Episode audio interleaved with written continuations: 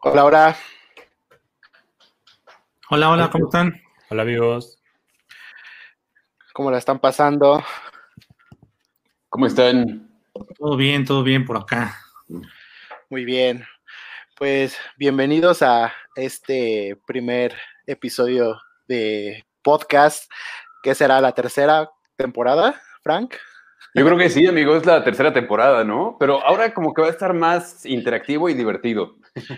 Sí, pues un poco adaptándonos a, a las circunstancias, pues tuvimos que caer en este formato, que no está nada mal, ¿no? Creo que facilita mucho este la reunión nerda y pues este formato hizo posible que tuviéramos dos invitados, ¿no? Ah, y para los que nos siguen en Airface desde hace un tiempo, pues ya conocen a Alexis, el buen Hola.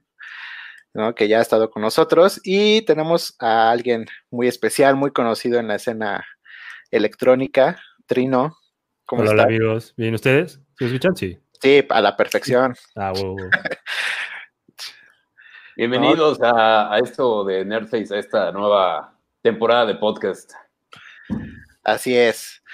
Y pues bueno, pues este, la idea es eh, pues, platicar un rato, ¿no? Entre amigos, entre nerdos, y pues qué mejor que hablar de, de temas que tengan que ver con eh, virus que matan gente, ¿no?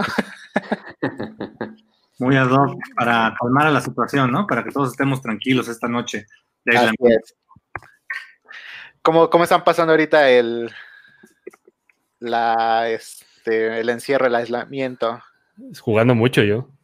Sí, estaba jugando un montón. No, pues yo estoy ultra adicto al Fortnite. O sea, eso sí, ya no he parado. Pero, Sí, pero está padre. O sea, digo, lo que me gusta más allá del juego es. Creo que me dio una adicción a, a toda esta actividad social. Justo, o sea, que, que ahí estoy con un montón de gente o amigos que voy conociendo también por el juego. Entonces, eso es lo que me da calidez en estos momentos de, de sombra. Es que, es que tú eres de la nueva generación, amigo, porque yo, por Sí. ejemplo, también he estado jugando un chorro, pero yo no soy nada de juegos en línea o sociales, entonces yo más bien he estado clavado en cosas como, como independientes, ¿no? Bueno, independientes de jugar una sola persona. Tú O solo, sea, ajá. sí, en- he estado clavado en Dead Stranding y en, y en el Bredo, ¿no? Que, que también me han, me han atrapado los dos, ¿eh? La verdad. ¿No te habías acabado Sí. No, no, no. De hecho, lo, lo compré cuando se estrenó y no lo había abierto. Entonces, este, apenas estoy en eso. La, bronca creo que con Bredo es que te clavas en las cosas más sencillas, ¿no? En las misiones chiquitas, en buscar los templos. Y por eso es que no he avanzado tanto como en las, en las misiones principales, pero me tiene clavadísimo. Y Death Stranding igual. O sea, ese es como un viajezote lo de Death Stranding. Es bien bonito el Bredo para el aislamiento, creo. O sea, porque te pierdes y es un juego muy feliz en general. Además, sí, sí, sí, sí. Una, una aventura, Sí, fíjense que yo así, tengo una- completa, 360. Yo agarré el Bredo al prin- a- a- un poquito antes incluso que Death Stranding y no me atrapó al principio. Y ahorita este, mi novia lo, lo agarró y la avanzó bastante y ya, ya como que ya se pone muy interesante un poquito más adelante y ya me dieron ganas de jugarlo. Y ya Death Stranding ya me lo eché seguidito. Ese me atrapó desde el principio. ¿Y tú, mi querido en qué juegas? Pues ahorita he andado, por ejemplo, recuperé Xenoblade Chronicles, que no le había podido dar. Por circunstancias muy tristes lo perdí de mis manos y lo encontré en una oferta y entonces aproveché y ahí les- le sigo dando a ese, ese RPG de, de Switch bastante bueno. Y pues también aproveché para acabarme Death Stranding, que lo tenía pendiente. Eh, me lo eché ya en la semana pasada aproximadamente, ya por fin lo pude acabar, ya tuve una mini plática ahí con Adrián me dejó con emociones encontradas, la verdad. Eh, pero ya en eso. Y mucho Pokémon. También me he clavado mucho con Pokémon. ¿En Sword Shield? Sí. Eh, criando Pokémon como si fuera cualquier cosa. Tengo ahí mi, mi tuburio de deditos. Todos ahí promiscuos. eh, y pues los estoy recreando y creando y creando así todo el tiempo. Sí, y fíjense, yo, no- yo no le entré tanto a Fortnite, pero este, jugué la historia de Call of Duty Modern Warfare y ahorita me clavé mucho con Warzone, que es como la... Ah, Sí, el Battle Royale, ¿no? Que acá. Ajá, el Battle Royale, pero o sea, bueno, ajá, es el Battle Royale, pero hay otra que se llama, otra forma, otra forma que se llama dinero sucio. Ah, ya. Y está interesante, ¿eh? está bueno, sí, sí me he estado desvelando ahí en esa el que, el que también sé que ahorita está muy, muy fuerte otra vez. Digo que nunca ha bajado, según yo, pero que también ahorita está agarrando a más gente es el, el online de Grande Fauto. Que también, Ah, de nuevo. sí, un montón de gente otra vez. Todos los Es que que- dejaron Minecraft ahorita. Porque Ajá. había estado Minecraft también muy duro en los últimos dos meses y ahorita ya se volvieron, ahora se fueron otros a, a Grande Fauto, ¿no? Es que justo era lo que iba a comentar, ¿no? Como que tenemos que agarrarnos de juegos, no quiero decir tan de antaño, pero sí juegos que ya salieron, porque todo lo nuevo de este año ya literalmente se fue para el segundo semestre por lo menos, o incluso para el siguiente año. Sí, ya había aprovechado estos días justo para jugar Last of Us, lo acabé de nuevo para supuestamente recibir fresquecito Last of Us 2 y que nos lo retrasan de nuevo. Y nada, sí. Ese fue el que más me dolió. Sí, estaba contando los días para ese.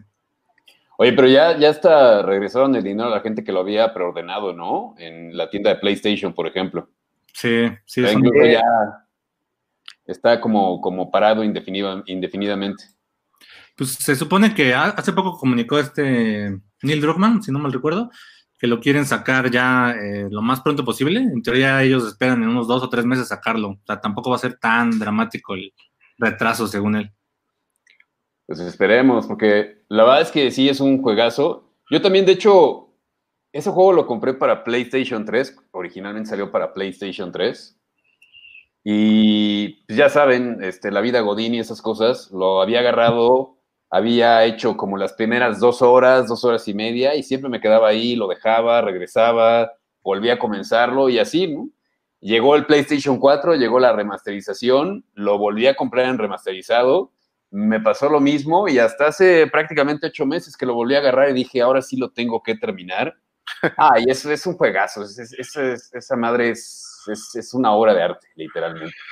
Sí, si no lloras con la introducción, estás muerto por dentro, güey. sí, Se agarra bien suave, ¿no? De hecho, la primera vez que jugué ese me pasó algo raro porque a la mitad del juego me estaba empezando a bajonear. Como que se, se empezaba a hacer medio repetitivo. Ya ves que estaba dividido por temporadas, ¿no? Por épocas de- del año. Ajá.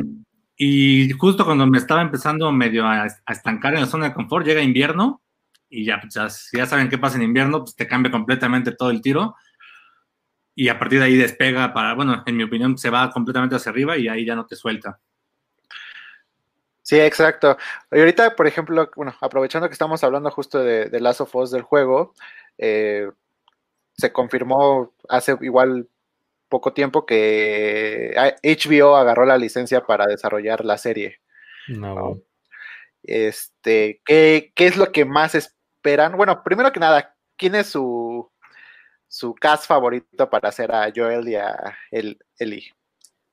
Yo creo que en Joel coincidimos casi todos en que tendría que ser Hugh Jackman, ¿no? No sé si le alcanza el presupuesto a HBO para que sea Hugh Jackman, pero No, debería. estoy seguro sí van a hacer lo que sea, ¿no? Con tal de, de que no se los coma Disney Plus, ¿no? Sí, sí, sí, sí. Eh, pues sí, Hugh Hugh Jackman pues, suena fuerte incluso desde que hizo Logan, obviamente, porque pues, muchos recordarán que justo en esa escena, bueno, en esas escenas con esta X23, pues había muchas tomas que justo recordaban a, a Joel y a Ellie. Entonces es de los más sonados, creo que es el que todos piden. Por ahí suena también el que la hace de este, en Game of Thrones, el que la hace del. Ay, ¿Cómo se llama? Jamie Lannister, ¿no? Ajá, de Jamie Sí. Lannister. Ese me parece más realizable porque subió de popularidad con Game of Thrones, pero no está tan cotizado como Hugh Jackman. Y, Y ya está en la trabajó con. HBO, ¿no? Ajá, y justo ya tiene como amistad con HBO, entonces ya está en su lista. Sí, ya está en la nómina.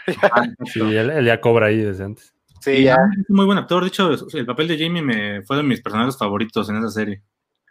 Sí, por ahí creo que este. ¿Cómo se llama este diseñador famosísimo que hace fanmates? Vos, este. Logic, ¿no? Ah, Boss Logic, ajá, subió ya ahí un- una foto de este cuate retocada y sí, sí da el gatazo eh, a Joel. Y de Ellie, Todos decían, eh, ¿cómo? ¿Ellen Page? ¿Era Ellen Page? Sí, pues es que bueno, el diseño estaba justo basado en Ellen Page, pero Ellen Page ya tiene 30 Sí. años, ya no parece de 13, no hay manera. No sé, ¿eh? En, cuando la viste en Umbrella Chronicles, que le hace de Sí. niña, Sí, sí, sí. pues todavía da el gatazo. Digo, no creo que le entre porque no parece que sea uno de los papeles que le interese. Aparte, hasta donde yo recuerdo, están como medio enemistada con Naughty Dog, ¿no? Porque justo demandó y. Ah, sí, es cierto. La otra que está cantada es esta Daphne King, ¿no? Bueno, no cantada, pero que muchos quieren en el papel. Ajá. Yo, hay una chica que nadie ha mencionado, pero yo cuando vi este Jurassic World, este, la última, la Fallen Kingdom, la niña que supuestamente es clonada. Esa niña, yo desde que la vi dije, no manches, se parece un buen a Ellie. Y nadie la ha mencionado, pero si la buscan, déjenme ver cómo se llama. Ahora, la neta, digo, independientemente de la emoción nerda que nos pueda dar ver una serie de HBO de The Last of Us, o sea, ¿ustedes creen que realmente pueda aportar algo distinto a lo que nos dio el juego? O sea, porque al final se supone que vamos a ver, y ya está confirmado que vamos a ver la historia de Joel y de Ellie, tal cual la vimos en el videojuego, pero, o sea, eh, quizá va a expandir el universo de The Last of Us, nos va a contar cosas que no hemos visto en el videojuego, o veremos una copia, ¿ustedes qué opinan? Pues, mira, hay em, en el juego, no olvidemos que eh, de- desde el momento en el que este, muere la hija de Joel a cuando ya está como la onda de la resistencia, pasaron aproximadamente 10 años, ¿no? Sí, más o menos. Entonces, hay, hay 10 años perdidos en teoría en la historia que no sabemos, no conocemos. Entonces, ahí hay bastante material que, o sea, podrán como contar el origen de las luciérnagas, este, cómo se conocieron Joel y esta, ay, ¿cómo se llama esta chica? Este, Ya sabemos qué le pasa. a, a Tess, ¿no? Y a Marlene, o sea, cómo, cómo este, sí, o sea, cómo se conocen, incluso eh, en la parte, en el DLC de Last of Us, en el que juegas con este, Ellie, va, va, va haciendo como remembranza de sus, de que ella estaba en una escuela militarizada, pero pues, igual no conoce a su mamá, este, cositas así, entonces hay muchos eslabones perdidos que podrían este, contar en la serie. Para mí, o sea, desde tiempo antes ya había sonado una, incluso una película de Last of Us, pero se me hacía un formato muy apresurado para contar toda la historia. Entonces, para mí una serie creo que es el formato adecuado para contar sin prisas y a detalle la historia de Neil Druckmann. Se supone que está muy involucrado él, ¿no? Este justo Druckmann en el guion y toda la supervisión. Sí, exacto. Y bueno, pues la serie la va a, a desarrollar en colaboración con Craig Massin, que es el que produjo este Chernobyl, ¿no? Chernobyl, exactamente. Y pues qué buena serie. De hecho, pues algunos planos, este, sí, o sea, trae toda la esencia apocalíptica de de, de Last of Us. Oye, y hablando de la, de la música, regresa Gustavo Santaolalla, ¿no? Gustavo Santaolalla. Se supone que lo- va a trabajar la música, eh, entiendo, con la chica que hizo la música de Chernobyl. Eh, no, o sea, ahorita el único confirmado es este Gustavo Santolaya, pero muchos, incluyéndome a mí, estamos pidiendo que se, que se haga en colaboración con esta. um, Ay, se me olvidó el nombre de esta chica. Es que tiene un nombre medio raro. Es este Hildur Gudnadottir. Que, la que ganó el, el Oscar El por Oscar mejor por música original en Joker, ¿no? Exactamente. Entonces, ese, ese Entonces- collab sí nos gustaría, ¿no, Trino? Esa, esa Sí, chava con, con Gustavo Santaolalla. Sí, sí, sí. Pues sobre todo por la. Es que es difícil ya, ¿no? Que la gente realmente conecte con esas texturas lúgubres. Y sobre todo ahorita que decían lo del Joker, a mí, por ejemplo, en esa película, creo que sí, la, esencia también mucho es todo lo sonoro, ¿no? Más allá de que es muy sombría también toda la película, o bueno, muy fría, más bien, más que sombría. O sea, en, en fotografía, o sea, la envoltura sonora sí es bien importante. Y más si de por sí en un videojuego siempre las, o sea, todo lo que es el audio siempre está muy bien desarrollado, pues tienes que cuidar que realmente si lo vas a llevar a la pantalla, pues también se cuide ese detalle, porque es algo que también en los estudios de videojuegos invierten muchísimo, en que los audios y la, música misma de, todo esto sea muy buena, ¿no? Sí, exactamente. Pues eh, creo que, siempre lo he dicho, creo que el 80% del éxito de Last of creo que es la música de Gustavo Santolaya. O sea, creo que sin, sin Gustavo creo que no hubiera sido el éxito que es. Yo creo que sí. Pero además, no, también la historia, ¿no? La historia que... Sí, por supuesto, o sea, no la hago menos, pero sí, o sea, mucho del peso que hay en la música. A mí, a mí el, el videojuego fue como leer un libro de Guillermo Arriaga, por ejemplo, o como Mm. leer a Cormac McCarthy. O sea, la neta sufría mucho cada vez que me metía a jugar The Last of Us. Era así como de, ay, sí quiero, pero ya sé que me la voy a pasar mal. Mal en el sentido de, de que te encariñas con los personajes y cuando estás jugando y ves las cosas que pasan, es así como de madres, ¿no? Y, y sí, o sea, el juego lo terminas, tiene un final muy chingón. No es como el mejor final para la humanidad pero sí te deja muy, muy deprimido. O sea, sí es así como de chale. Sí, ¿no? aparte, es eso, es de esas historias que siempre deja mal parado al humano, ¿no? O sea, como el, enemigo realmente nunca fue el, el virus, fue el humano. Y Sí. Sí, pues está muy, muy de moda. Ahorita que justo decías lo de la película, no sé si alguna vez toparon la de The Road. Sí, claro, que está basada en el libro de McCarthy, La carretera. ¿no? Con Vigo Mortensen. Sí, muy buena. Es que justo ahorita que decías de la película, pues, una versión de la película sería básicamente esa misma. Es básicamente la misma tesis. Incluso se supone que Neil Druckmann medio se inspiró en eso, fue medio abierto en decirlo. Eh, entonces sí, creo que la serie le cae mejor como formato. Sí, porque si tú lees el libro de McCarthy, el de La carretera, y ves la película con Vigo Mortensen, es buena, pero al final sí se queda muy corta con respecto al libro. Sí. Fíjate ahorita me estaba acordando de ot- ot- otra, otra obra literaria este, que tiene que ver con estas ondas apocalípticas y de virus, que se llama Cell de Stephen King, que también hicieron una película que esa llegó directamente a, a formato de video. Sí es muy mala la película. ¿Cuál? El libro es muy bueno, la película es muy mala. Eso no la topo. ¿Cuál? Sí, no, yo tampoco. Se llama Cell la película y el libro también de Stephen King. Es la del celular, la de las señales. Exacto, que escuchas una, una señal de teléfono celular y a partir de eso la gente se mata. Sí, es con este. Ay, ¿cómo se llama este actor? Este. eh, ay, no me acuerdo, pero. Sí, bueno, tiene un, buen, un inicio increíble. Ah, John Cusack se llama. Y sale Samuel Ajá. Jackson y todo, ¿eh? Sí, de hecho, este, le- creo que lo, una vez de esas películas que a los cinco minutos ya empieza la acción y justo está en un aeropuerto, recibe una llamada y todo empieza a volverse loco y bueno, es como un Sí, virus los- que se transmite a, par- a ma- a partir de las señales de celular. Ajá, la, la- la- la gente se vuelve como zombie, justamente. Sí, Mm. Sí, ahorita eh, hay una, bueno, hay una película, no es nueva, pero es original de Netflix que se llama Annihilation con Natalie Portman, ¿la vieron? Ah, No. claro, sí. véanla y bueno, los que no la han visto, y el diseño de los monstruos o de lo que está pasando adentro es igualito a The Last of Us. Porque todos como que empiezan a mutar como con naturaleza y así. Y es igualito. Véanla, es muy buena película. Es de esas pelis rarísimas que el final lo escribes tú. El final no me convenció, la verdad, me pareció debilón. Porque la premisa, los primeros 30, 40 minutos están bastante interesantes. Y después como que te empieza, se empieza a flojear. Sí, esa, pel- esa peli para mí trae una de las escenas, una, el diseño de audio de esa escena en específico me encantó, el de la escena del oso. ¿no? Sí. Sí, está- Y de hecho hay, hay un documentalillo breve de ellos que de Ajá. cómo armaron la escena, que está bien interesante, toda la mezcla que hicieron de los diferentes animales. Sí. Y Pero, pero ¿será posible que el coronavirus nos convierta en, en hongos andantes en 10 años? Ojalá y no. En Mambats. Eh, Estaría chido. Estaría chido.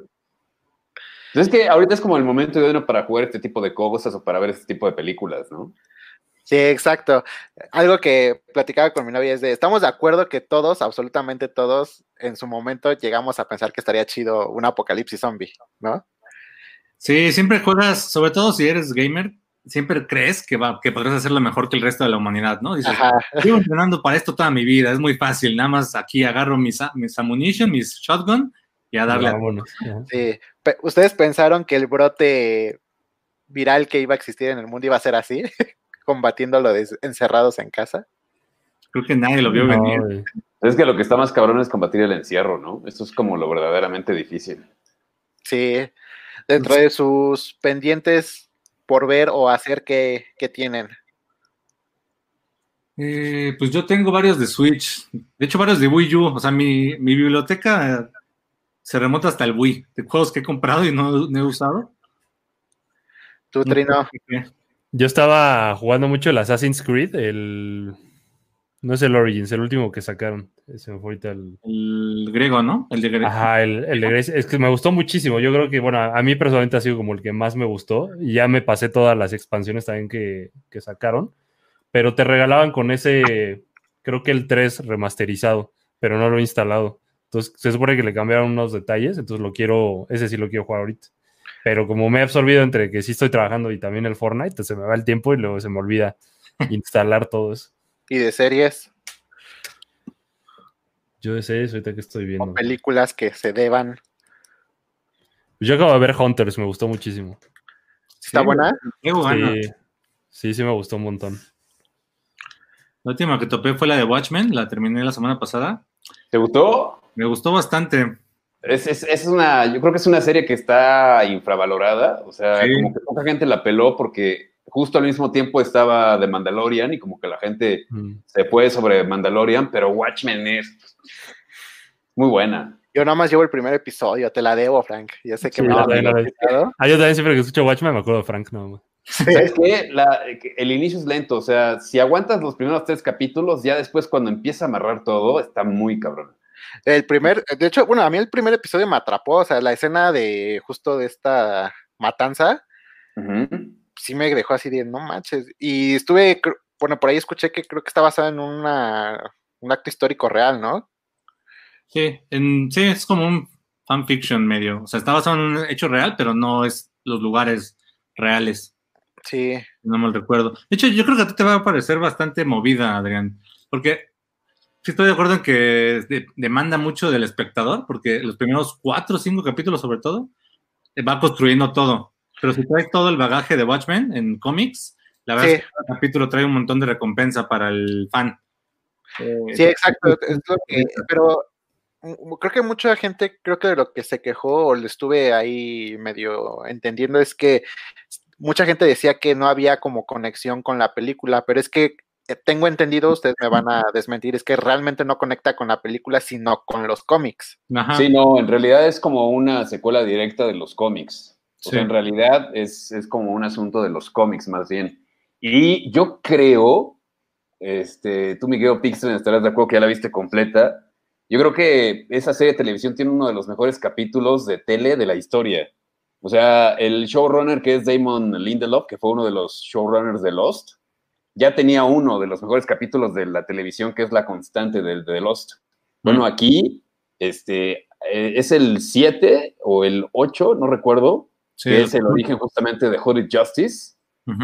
Güey, es, es, es, es un gran capítulo de televisión por donde lo veas. O sea, historia, encuadres, La dirección. cinematografía de ese capítulo es una maravilla. Sí, no, no, está muy cañón, muy cañón. Y, Yo- y la parte del final, digo, no lo vamos a spoilear ni nada, obviamente, pero son de esos finales que justo te dejan muy satisfecho. Es, me- es medio abierto, pero te deja satisfecho en el sentido de que pues, ya, no necesito una segunda temporada, porque ya ves que ha habido mucha discusión si va a haber una segunda o no. Creo Sí. que no necesitamos una segunda, la historia completa por donde la veas. Eh, una segunda pues ya se forzaría. E incluso el justo Lindelof lo decía, ¿no? O sea, yo lo pensé para dejarlo todo en este capítulo, en esta temporada, y ya, no, no darme, no darle vueltas. Pero además, lamentablemente, cuando presentó HBO los números finales de la serie, la verdad es que no fue una serie tan vista. O sea, incluso por cuestión de rating, creo que se la pensaría HBO porque sí, no, no fue tan vista. Yo insisto, creo que fue por eso, porque tuvo un mal timing ahí con The Mandalorian y The Mandalorian se comió a la, a la banda, la neta. Que también es muy buena, ¿no? Pero esta está a otro nivel, o sea, esta trae ot- otro tipo de contenidos y de reflexiones. Es que si ocupas el cómic, la verdad. O sea, si no tienes al cómic como contexto, te- los primeros cinco o seis capítulos de plano te van a Te perder. pierdes. Sí. Sí, yo ya me la voy a echar estos días. Este, por ahí también le tengo ganas a... Es película, es Scary Story, Scary Story to Tell in the Dark. No la he podido ver. ¿La del Toro? Bueno, la producida por el La Toro. producida por Del Toro. Ah, ya está en Amazon, ¿no? Creo que sí. Eh, en Amazon, sí, justo ya está en Amazon. Sí. Este, me la debo. Y 1917, ¿qué creen que no la vi? Uh, Sí, Eso- no, tampoco. Esa es bonita a nivel técnico. La historia, la verdad, es que está un poco simplona, pero la, el plano secuencia que logran está bastante interesante. Sí, me debo esa. Esa es la que compitió en los Oscars, ¿verdad? Que Sí. traía con muchas nominaciones. Sí, no, tampoco la he visto. Tampoco. Yo justo acabo de ver este Birds of Prey y la fabulosa emancipación de Harley Quinn. Qué mala es, ¿eh? Sí, de plano. Yo esperaba más porque así vi críticas así. En esta la crítica era así como de no, qué gran película y no sé qué. Y ya me di cuenta que no siempre la crítica va acorde con lo que al público nos gusta. la. Mira, eh, con, con esa película en específico, mira, te puedo decir que me gustó, pero es todo menos Birds of Prey, ¿no? O sea, es como, o sea, en ningún cómic o ningún universo, este, esta chica es, este, Harley Quinn es parte de los Birds of Prey, ¿no? Y aparte, Ah, claro, sí. Sí, no, no. Y Canario, Black Canary, o sea, es como, no sé, o sea, tiene una conexión tan fuerte como a Oliver Queen que, que verla sola no, no me hace tampoco ningún match. Y esta, ay, ¿cómo se llama la niña? Se me olvidó, este, bueno, la niña que se come el, El el diamante. o, bueno, en los cómics ella es, bueno, termina transformándose en Batichica. Ok. Creo que jugó a mi favor no saber nada de los cómics de, de Birds of Prey. Yo la verdad es que la disfruté bastante, me, me la pasé bien. Será porque esperaba nada, o sea, viniendo de Suicide Squad, pues la verdad es que mis expectativas están muy bajas. Eh, Definitivamente es mucho mejor película que Suicide Squad. sí, creo que me divirtió. Ah. Eso sí, pero sigue, sigue, el tratamiento a Harley Quinn sigue siendo como muy deficiente, ¿no? Yo en estos estaba leyendo una entrevista con James Gunn, con esta nueva de Escuadrón Suicida, y le traigo muchas ganas porque de las cosas que decía es que la Harley Quinn de su Suicide Squad va a ser muy parecida a la Harley Quinn que vimos en la serie de televisión, que es de donde sale este Sí. personaje. Entonces, ahí sí le traigo muchas ganas a ver cómo va a tratar a Harley Quinn James Gunn.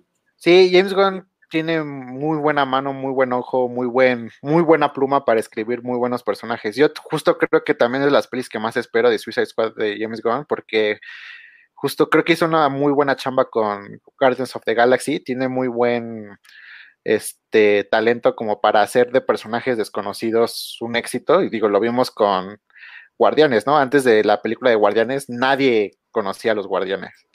Y hizo de ellos incluso más famosos que el mismo Suicide Squad. Entonces, ahorita justo creo que va a agarrar un poco esa fórmula, porque agarró de, del todo, de toda la cronología de Suicide Squad, creo que agarró como igual puro personaje desconocido. Y creo que va, al- creo que lo va, lo va a lograr otra vez. Pues esperemos, porque lo de DC sigue siendo como deficiente en muchos aspectos, ¿no?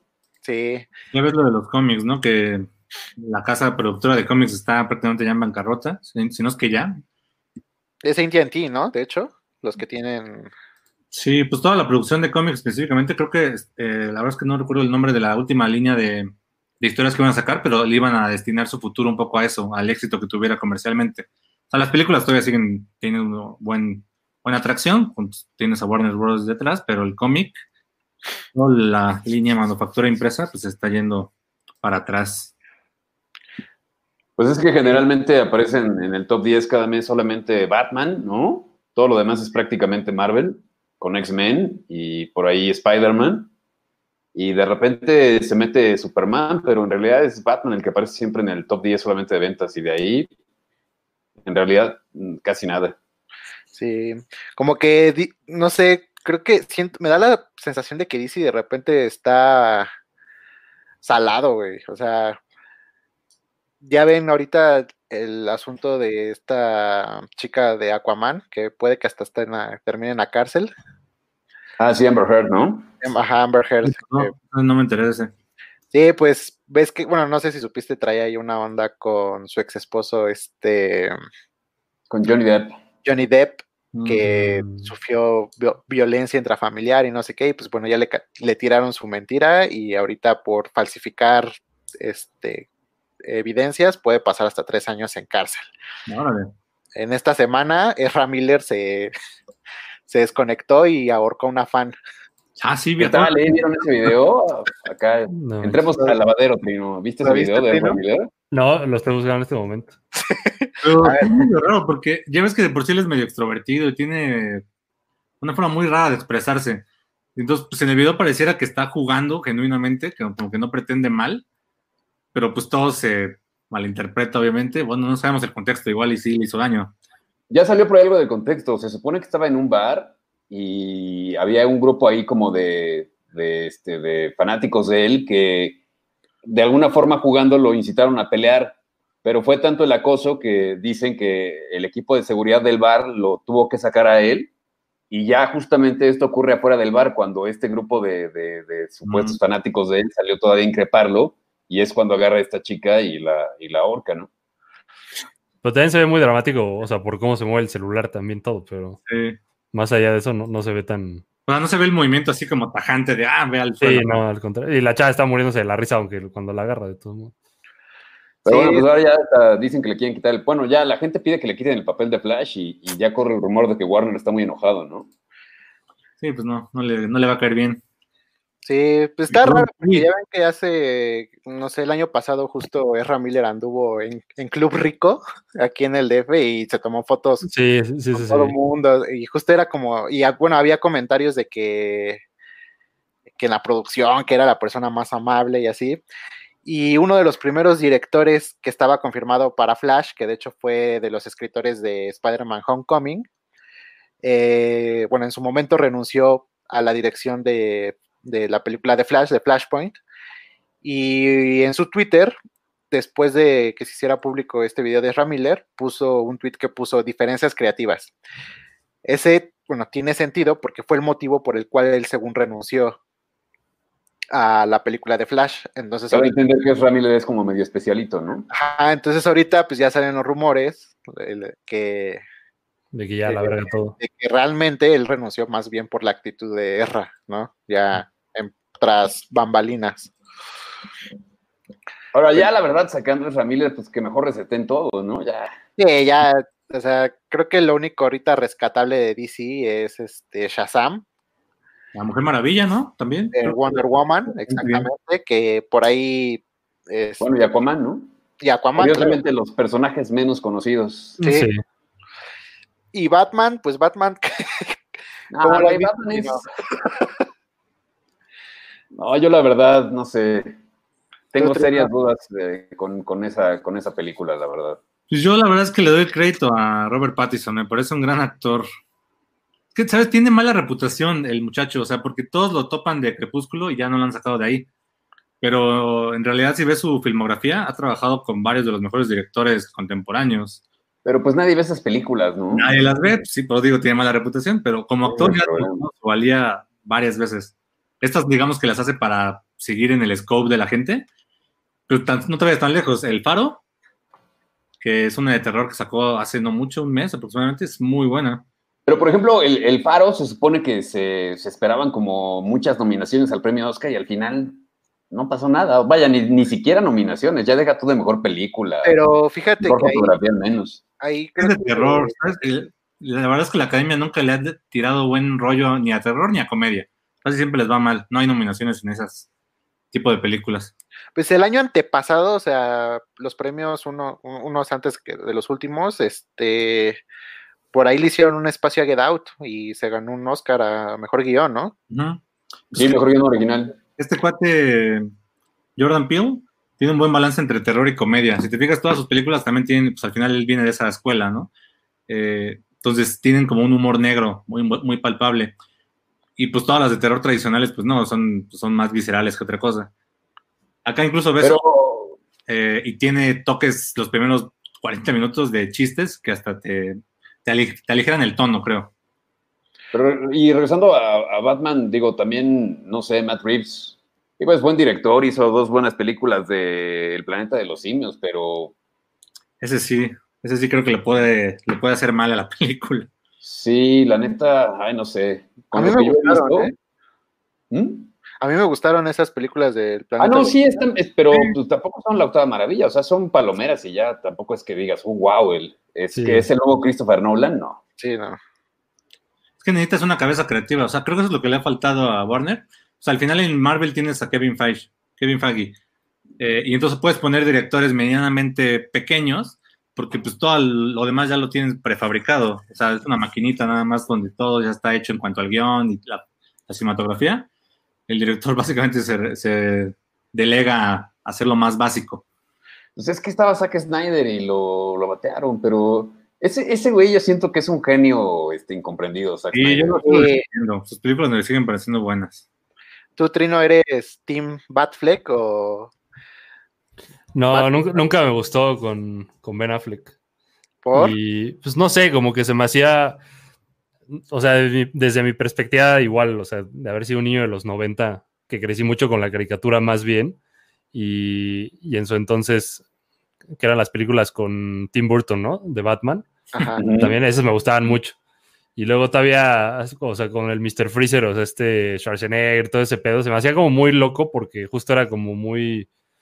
Digo, él las ves, el otro día la volví a ver, y ya si la ves en HD en la tele y todo, y, o sea, piensas que la grabaron aquí en el Foro 2 de Televisa, ¿no? Pero, pero son buenas, o sea, lo que me gustaba siempre de esas películas de Tim Burton es que siempre eran como muy ácidas en el que era como un trip todo, ¿sabes? Pero nunca me ha como convencido realmente mucho el- los últimos Batman que han, que han puesto, o sea, como que, bueno, a excepción de, Christopher Nolan. No, que era Christian Bale, pero Ah, era bueno, en el, la saga de Nolan. él como que me gustaba, pero me seguía sin convencer en, al- en algunas cosas. Y me gustaban más los villanos, más bien. O sea, los que ponían en esas películas. Sentía que esa parte la hacían muy bien, pero como que el Batman lo sigo sintiendo que como que no latinan bien a alguien que digas, puta, este güey es así, de, quiero ser ese güey ya, ¿no? Que era lo que es en realidad como lo que te tiene que transmitir en teoría eh, un superhéroe, ¿no? Pero te digo, como que Batman a mí siempre me ha llamado mucho lo- los, los malos. Siempre los villanos ha sido como, no, están muy chingones todos los malos, pero el Batman te queda así como a deber mucho últimamente, ¿no? Pues es que ahí la explicación lógica es que la mejor calidad de villanos la tiene Batman, sí o sí, Sí, y de, de- de todos los cómics, ¿no? De entrada. Sí, no sí, sé, yo creo que a Ben Affleck a muchos nos gustó porque era el Batman más cercano a los cómics, ¿no? Sí, En Sí, vestimenta, en actitud, en, en todo. Sí. Este, y luego no hay que sí, olvidar que creo que por eso. ¿Que olvidar qué? Ah, que, que no hay que olvidar que el, el que hizo el, el casting de, de los actores que hoy conocemos de las películas no tan, no tan exitosas y sí exitosas de DC fue Zack Snyder. O sea, él escogió a Gal Gadot, él escogió a Ezra Miller, él escogió a Jason Momoa, ¿no? Y al final todos han Sí. funcionado. Sí, pues por ahí, o sea, hay rumores de que este Jeff Jones jamás, jamás este, hizo clic con Zack Snyder, entonces que desde un principio siempre lo quiso fuera. Entonces que ya nada más este, pues pasó lo del suicidio de su hija y que de ahí se agarró para, para para irlo sacando, irlo sacando. Pero, por Y ejemplo, llegó- Geoff Jones es, es, o sea, es muy bueno en, en escribiendo historietas, pero, por ejemplo, Geoff Jones estuvo muy involucrado con Linterna Verde, la de Mm. Ryan Reynolds. Este, la de Ryan Reynolds sí es, es muy mala, güey. Sí, es malísima. O sea, él escribió la película y él fue, creo que, productor ejecutivo. Y la neta, Pues incluso no nos vayamos tan lejos, él está encargado de todo Titans, él escribió el guion y la produjo.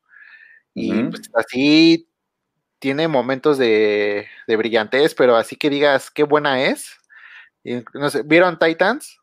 Yo no la he-. No, no aguanto. Vi los primeros capítulos y se me hizo extremadamente ñoña, la verdad. No, eh, pues, o sea, el, final de la segunda temporada es malo, o sea, muere un personaje de la manera más pendeja, por no decirlo así. Le salta aceite, ¿no? No, o sea, sé que al final los cómics, pues obviamente hay cierto nivel de, de ñoñez, eh, pero ya para que algo que de por sí debe ser un poco ñoño, me parece así. Sí, pero digo, considerando que es un superhéroe, o sea, se murió casi casi de que no se abrochó las agujetas y se cayó y se, o sea, eh, una muerte de ese nivel. Entonces es como de, neta, Jeff Jones, es como de, es lo mejor que nos pudiste dar. Y, aparte no está nada justificada su muerte, es como de, neta, pero bueno, ahí no les spoileo más, véanla y ustedes díganos. Oigan, hay amigos, hay comentarios. Pero digo, ya para cerrar con el, con el tema de, de DC, yo creo que a todos nos gustaría ver el famoso Zack Snyder, el, el, el, el cut de Zack, de Zack Snyder, ¿no? El Snyder. Eh, a ver, ya para, pregunta para cerrar, ¿crees que, ¿crees que algún día lleguemos a ver el Snyder Scott? Yo digo que sí. ¿Tú, Trino? Pues no, no sé, amigos. Pues todo depende, yo creo que ya hoy del dinero, ¿no? Y de las buenas relaciones. ¿Y tú, Alexis? Yo creo que sí, pero no pronto. O sea, son de esas cosas que seguramente cuando ya ocupe dinero, Ándale. Warner, o sea, cuando ocupe sacar una edición de colección de 10 años, ahí va a sacar la edición que nadie había visto y estaba ahí guardada. El problema es que mucho de lo que se generó supuestamente estaba sin nada de postproducción, ¿no? O sea, estaba prácticamente en verde. Sí, pues creo que el último rumor que sonó fue que creo que Warner dijo que iba a dar 10 millones y los otros 10 millones los tenía que conseguir Zack Snyder. y supuestamente Zack Snyder los se, está esperando al estreno de la nueva película Army of Dead que va a salir para Netflix y que con lo que le paguen básicamente de eso este va a pagar la va a poner la parte faltante ese es el, rumor que el último rumor que salió pues si ocupara dinero Kickstarter lo, lo saca no sí, sí, es lo que decir pero yo también lo que escuché es que ya le habían dado luz verde que o sea que con que vaya que necesitaba 20 millones pero que con 10 millones podía terminar. O sea, 20 millones era para hacerla así como, wow, como realmente la quería, pero con 10 millones la podía terminar. Y que de hecho lo iban a hacer, pero bueno, ya saben, el coronavirus vino a, a, pararlo todo y se supone que por eso paró, pero pues entiendo que sí hay como el plan de, terminarla y de sacarla justamente en HBO con esta, esta alianza que tiene con Warner, ¿no? Pues ojalá, ojalá. Pues antes de pasar al siguiente tema, quiero leer algunos comentarios que tenemos acá. Van a salir en pantalla. Por ahí dice, este, buen post, Frank, saludos. Eh, Alan Pierre dice, hoy será un podcast francamente Nerface. Mm. Alan Pierre mismo dice, mucho gusto a todos ustedes, solo conocí a Frank por Beat. Sí, realmente ahí Frank era la cara de Nerface en los formatos. Sí, este Carlos Álvarez, un saludo al buen Carlos. Dice que a ver cuándo le invitamos. Sí, trae ahí unos, este, unas propuestas de unas arcades muy chidas. Ah, y también le entra a la nerdeada. Este, Misaki, Misaki dice, qué rica charla, estaría bueno hacer un track con temas de superhéroes. Sí, estaría bueno. ¿Recuerdas Trino, algún track que ya traiga samples de cultura pop? Ahorita justo estaba pensando en eso porque me quedé pensando quién sí realmente ha lucrado con eso. ¿Se acuerdan de una serie de televisión que se llamaba Héroes? Uh, buenaza. Sí. temporada. Ajá. Del tema principal, no me acuerdo si fue Alien Fila o una dupla de estas de trans que en aquel momento sacó un bootleg, un remix no oficial de ese, de ese tema de héroes. Y está bien chido. De hecho, lo tocábamos en beat. Ah, bueno. ¿Qué otro hay? Por ahí Dead Mouse creo que tiene un. Bueno, hay una canción de Dead Mouse que justo samplea el, la melodía de Encuentros Cercanos del, del tercer tipo. Sí. ¿Cómo se llama? Ay, no me acuerdo. Pues no sé, pero si no hay tantas, de las que sí hay un chorro ahorita, son canciones del coronavirus. ayer, ayer venía oyendo el radio y venía oyendo a Maxine Goodside, que es como la reina del chisme aquí en la Ciudad de México en el radio. Y sacó un reportaje en, radio justamente de las canciones que hay en torno al coronavirus y yo conté por lo menos 12 distintas, entre reggaetón, este, banda, ¿no? Ahí está. Ya un chavo que la, que la rapea y se hizo muy buen rap del coronavirus. Me gustó mucho. Pues creo que bueno, apenas vi una screenshot de alguien que puso coronavirus en TrackSource o en Beatport, no me acuerdo, y salió así una lista inmensa de, de tracks llamados Coronavirus Original Mix. A ver, yo estoy buscando. aquí. A ver, vamos a ver. Seguro hay varias, sí. El coronavirus EP, güey. Sí, sí son, sí son varias. No manches, hay un buen. La pregunta es si en un año escucharemos alguna de esas canciones en las bodas, ¿no? Que ya, o sea, después del PPPP, vaya la del coronavirus. Es que tendría que haberla cantado como Chico Che, ¿no? O algo así, como para que trascendiera. Por ejemplo, Oye, pero y sí, todas estas canciones estoy viendo se han lanzado en estos meses. O sea, en desde marzo, abril. O sea, todas son de 2020, todas estas de coronavirus. Instrumental. Pues, mira, por aquí hay uno, dos, tres, cuatro, cinco, seis. ¡zas! Pues, seguro hay más. No, son más. Son. ¿Cuántas me está desplegando esto? Ah, no, sí, ya salió. Son un montón, sí, te digo que son un buen. Hay 150 pestañas. Digo, no creo que todas sean de coronavirus. Pero No, corrijo, sí. 150 pestañas, por lo menos, de tracks llamado coronavirus. ¡Zas! Pues al menos hay como 50 diferentes. Mira, este sí se echó el EP, la patología, la pandemia, la mortalidad, el contagión, COVID-19, SARS-CoV-2. No, este cuate sí. Mau- Mauro Brown. Alguien tuvo la originalidad de voy a hacer una rola que se llame coronavirus. Seguramente a nadie se le ha ocurrido. Ajá. Y así como 8 mil personas más. Sí, más todo lo que hay en YouTube, en SoundCloud.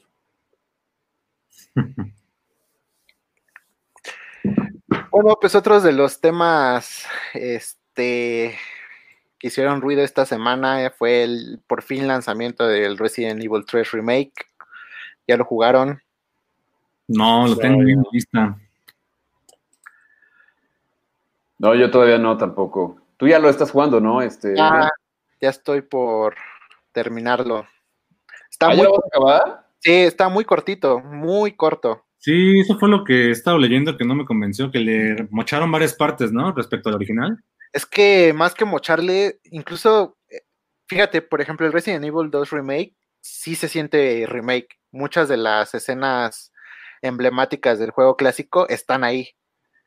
Pero en el caso particular de Resident Evil 3, no lo siento tan remake, de hecho lo siento más un soft reboot.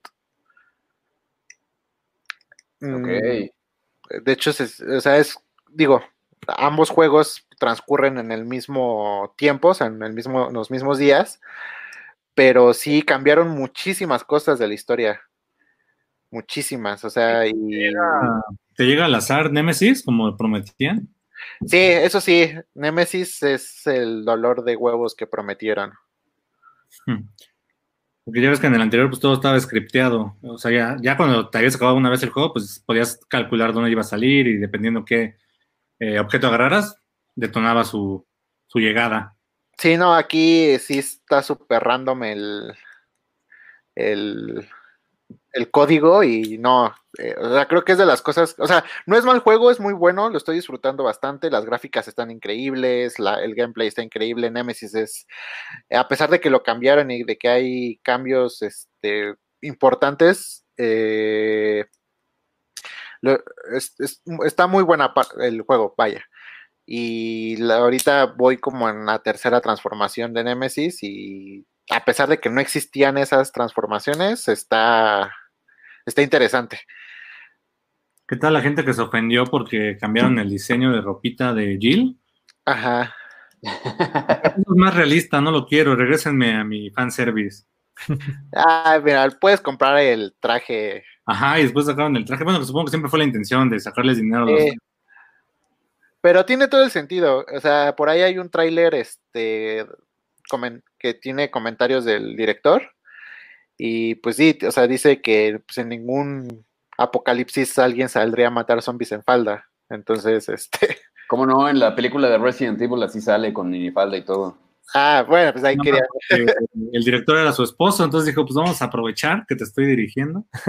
No, pero más allá de, de- de esta mujer de Mila Jovovich, Ah, sale el Jill. personaje de Jill sale igual con minifalda y todo. Sí. Sí, de esas, esas las disfrutaba, eran un gusto culposo. La- como películas eran bastante malillas, pero pues sí te entretenían. Yo la disfruté hasta la 2, Apocalipsis, donde justo donde sale Jill. A Son partir cinco. de las Extinction en adelante, no, las odié. Las odié, las odié. No sé, yo la que me encuentro mucho en, en- en la televisión por cable, no, creo que es la 3 o la 4, cuando está en Las Vegas. Esa me gusta mucho. Creo que es la- Eh. Es donde sale por primera vez Claire, Sí, Ali Larter, ¿no? sí, sí, sí. La de héroes, ¿no? Justamente. Sí. Mm. Sí, pero ya después hicieron un revoltijo de historias. En la, la última sale Leon y Ada y los, los pintan como unos pendejazos, así. No, destruyeron horrible. el- Hay una donde sale un actor de Televisa, ¿no? Sí, sale este. Un cubano, ¿no? Este. Sí. Que como William Levy, no. William Levy, sí. Sí, Ah. sí, de hecho. cubano actor y ya luego luego. William Levy. Sí, y no lo hace mal, pero sí dices, ¿qué pasó ahí? Ah, sí, Oigan, ahora- Regresando al asunto de los juegos, ¿cuál es el, el que les gusta más de, de la saga de Resident Evil? Cuatro, fácil. ¿El 4? ¿Tú, tú Tri, Trino? No, yo solo jugué el primero. Vamos a ver, pero tengo, tengo hambre de, de- de jugar ahora todo, pues ahora que hay tiempo. pues sí, sí, sí. Y lo bueno es que los encuentras, hay 20.000 versiones y remakes de todos los juegos. Sí, sí, pues es lo que estaba viendo ahorita que me estaba echando el clavado mientras decía el Adrian. Sí, creo que de los juegos que más me gustan, me gusta mucho el Resident Evil 3, el Nemesis, el clásico. Y ya más para acá, mucha gente no le gustó, pero yo disfruté mucho el 6. El 6. Me gustó bastante. Creo que esta onda de que tuviera un poquito más acción, que fue mu- mucho de lo que la, la gente se quejó, que ya no trae, traen todo survival, survival horror. Este, pero creo que fue lo- de las cosas que más me gustaron a mí. Este, por ejemplo, lo disfruté mucho porque lo jugué con mi hermana en su momento. O sea, jugarlo de dos me pareció divertido. Ya cuando intenté regresar de uno, ya no me latió tanto. Yo me quedo con el código Verónica, que fue el primero que jugué. Cuando compré mi PlayStation 2, así me enamoré de ese juego. Y luego yo creo que, pues sí, vaya, o sea, de la, de la saga, yo creo que el primero, el clásico. El Pero- Director Scott. Ajá, pero luego el Revelations, el 1, me gusta muchísimo también. Yo justo ando jugando Revelations ahorita para Switch. Sí, el, el 1 es muy bueno, el 2 ya no tanto, pero el 1 sí es muy bueno. Yo no le he dado, lo tengo ahí en la lista. Sí, de hecho estuvieron muy baratos, ¿no? Los- bueno, yo los agarré como en 200 pesos cada uno. Sí, sí. Junto con Hellblade, que, uff, también fue de estos juegos de, de cuarentena y qué final, ¿eh? Oye, por cierto, ahorita ah, en la tienda de PlayStation están las ofertas de, de Pascua, ¿no? Sí, no he visto qué descuentos hay, Hay pero buenas cosas. Hay varias, sí, hay varias cosas buenas, ¿eh? que por cierto, dentro de los juegos gratis para PlayStation Plus está este El Uncharted, ¿no? Uncharted 4. Ah, Juegazo ese. está en la lista. Pero no, no he jugado ni el 1. Creo que jugué el. No me has dicho, jugué el 1 a la mitad y ahí lo dejé y ya. Tengo el collection ahí esperándome también. Neto, no, échatelos todos. Sí, dicen que el Es 2. una tragototota también esa. Pero sí, yo creo que el 4 para mí sigue siendo el mejor juego. Fácilmente uno de los mejores juegos que, que he jugado. Creo que es de los que más he repetido. De hecho, hace poco lo pasé de nuevo con mi esposa y yo me sigo divirtiendo un montón con eso. A mí no me, a mí no me gustó del, del 4 que ya no fueran tantos zombies, sino como. Ganado. Ajá. Esa, esa parte como que no. Nunca me acabó de cuadrar del 4. Sí, ya de ahí se lo agarraron, ¿no? De costumbre, porque en realidad ni en el 6 ni en el 7 son tal cual zombies. Bueno, se supone que son una continuación del virus del 4, pero sí son medio zombies monstruos raros. A mucha gente le gustó el Resident Evil 7. Yo no lo he jugado porque casi los este, FPS, no sé, no me, no me, no me gustan tanto. Pero este, pues bueno, ya ven que tuvo muy buenas críticas. Pero lo que ya no me gustó fue que ya le empezaron a dar una onda ahora paranormal, ¿no? Sí, como que también ahí no acaban de definir como la historia, cómo la van a continuar, ¿no? De hecho, hablaban de un reboot en aquel momento, ¿no? Cuando sacaron el 7. Al final ya no fue tanto un reboot. Justo estaba leyendo ayer que el objetivo de, de estos remakes del 2 y del 3 es hacer un como soft reboot de la saga. Entonces creo que van a olvidar lo que pasó en el 4, 5 y 6 y van a sacar como esta continuación de lo que pasó con Jill y Carlos y León y cositas así. O sea, y no sé, o sea, es como lo que se, lo que suena para el Resident 8 en teoría. Mucha gente se enojaría, ¿no? Porque el 4 es, es canon y es para mucha gente el 4. Pero pues no conecta tanto con el- la historia, o sea, realmente León se va a España a buscar a la hija del presidente y ya después de ahí ya se encuentra con una secta que ya ellos ya tienen ahora los parásitos que ellos... O sea, como que Sí, Umbrella no, queda un poco fuera, Umbrella, ¿no? ¿no? O sea, Umbrella ahí queda olvidada y más bien. Pero al final, el 4, pues tiene este rollo de, de que Ada Wong estaba trabajando al final para Wesker y se supone que ese era el not a todo lo que iba a pasar. Y me lo intentaron conectar con el 5 y el 6, pero ya no lo supieron hacer bien. Sí, se les fue un poco de las manos. Digo, al final nunca has jugado Resident Evil por su historia, si somos francos, ¿no? Nunca ha sido muy buena, que digamos. Sí, no. No, era más bien como por el asunto de los zombies y, y- y por lo que te daba el juego, más bien, ¿no? Sí. También luego la banda se clava además como cuando se clavan con lo de Zelda y su cronología y todos le buscan significados y Nintendo sale y les dice, no, pues no hay ningún significado, solo jueguenlos. Y pasando a, a otro tema, igual, creo que otro de los juegos que causó mucho revuelo justo es este Death Stranding. Y creo que, no sé, amigos, cree que sea como un juego muy profético con lo que está pasando igual. Sí, está, está curioso, porque fíjate, hace una semana creo salí, salimos a comprar despensas, o salí con mi esposa a comprar el, el víver de la semana y me tocó un convoy de repartidores. Una, sea, estaba y al lado de la calle, en, la avenida estaba vacía y literal solo había un convoy de repartidores liderado por un cuate de Rappi. Todos los demás traían su mochilita de Uber Eats y de, de Postmates. Ah, no, Postmates ya ni existe, ¿no? Era una negra, creo que seguramente. Pues sí, Uber Eats, yo. Y estaba súper extraña la escena. Y entonces la- el terreno, las calles son de ellos actualmente. O sea, ellos son hoy los que están pues, siendo indispensables para que nuestra vida sea más o menos regular, sobre todo en nuestra burbuja, ¿no? La burbuja de gente que puede trabajar desde sus casas. Eh, ellos son como hoy los, los dadores de paz y de comida. Sí, exacto. Y, y me parece chistoso como este eh, cuando recién se anunció el juego, justo mucha gente dijo, no manchen, un juego de un repartidor, como por qué, ¿no? Pero, y Sí, bueno, ya, ya que lo juegas, te hace sentido, ¿no? Ya, o sea, digo, sin spoilear para los que no lo han jugado, algo sucede en el planeta Tierra que la humanidad se tiene que este, resguardar eh, bajo Pues en tierra. ciudades, sí. Sí, En bajo, bunkers. ciudades, bajo tierra, en bunkers.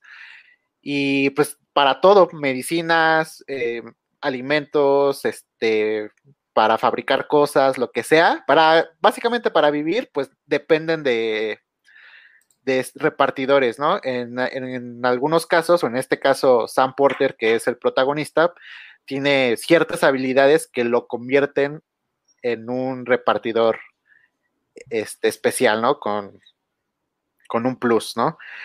Este, y pues justo de eso trata el juego, ¿no? De que vas repartiendo cosas y a la, pues, a la par hay, hay una historia de, oye, pues ya que tú puedes salir, pues te encargo que vayas conectando este, ciudades para poder...